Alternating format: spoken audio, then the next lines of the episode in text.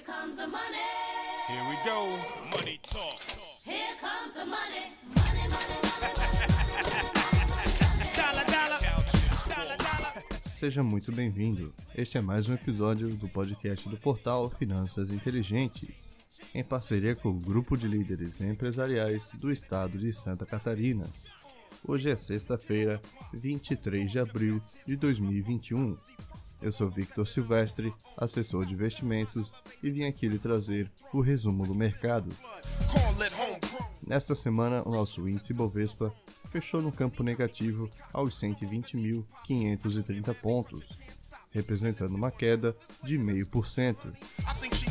Já o IFIX, o índice dos fundos imobiliários, fechou cotado aos 2.844 pontos, representando uma pequena queda de 0,1%. See it, they see it. E o S&P 500 lá na bolsa americana fechou cotado no campo negativo também, com uma queda de 0,12%, sendo cotado aos 4.180 pontos. O dólar comercial também fechou em baixa aos R$ 5,49, representando uma queda de 1,7%. E a maior alta da semana fica por conta das ações da Marfrig. Com 5,84% de valorização, os papéis estão cotados em R$ 20,49. And a mink and Marshall. E a maior baixa da semana fica por conta da varejista Lojas Renner. Com 4,89% de queda, os papéis estão cotados em R$ 40,82. Can't see them. E na agenda do mercado desta semana, tivemos a estreia da empresa de medicamentos Blau Farmacêutica. A empresa estreou na B3 na segunda-feira, com os papéis cotados em R$ 40,14. A empresa movimentou um total de 1,26 bilhões durante o seu IPO.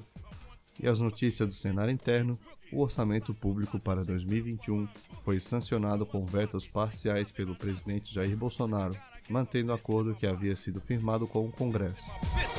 O buraco de 29 bilhões nas despesas obrigatórias será recomposto por cortes de 10,5 bilhões em emendas do relator, 1,4 bilhão em emendas de comissão e 7,9 bilhões em despesas discricionárias do Poder Executivo.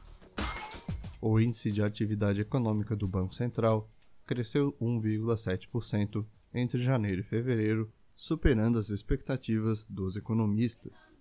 E na segunda prévia de abril, o Índice Geral de Preços de Mercado, o IGPM, calculado pela Fundação Getúlio Vargas, que é o índice oficial do reajuste de aluguel aqui no Brasil, subiu 1,17% ante 2,98% no mesmo período do mês anterior. Com o resultado divulgado nesta segunda-feira, a alta acumulada em 12 meses passou de 31,15% para 31,57%. My own throne. Success. E no cenário internacional, o diretor-geral da Organização Mundial da Saúde, OMS, disse nesta segunda-feira que mais de 5,2 milhões de novos casos de Covid-19 foram reportados à agência nos últimos sete dias. Essa é a pior contagem desde o início da pandemia. Após a apresentação do pacote de infraestrutura de 2,3 trilhões de dólares, o presidente dos Estados Unidos, Joe Biden, deve revelar a segunda etapa de seu plano econômico, o Plano das Famílias Americanas.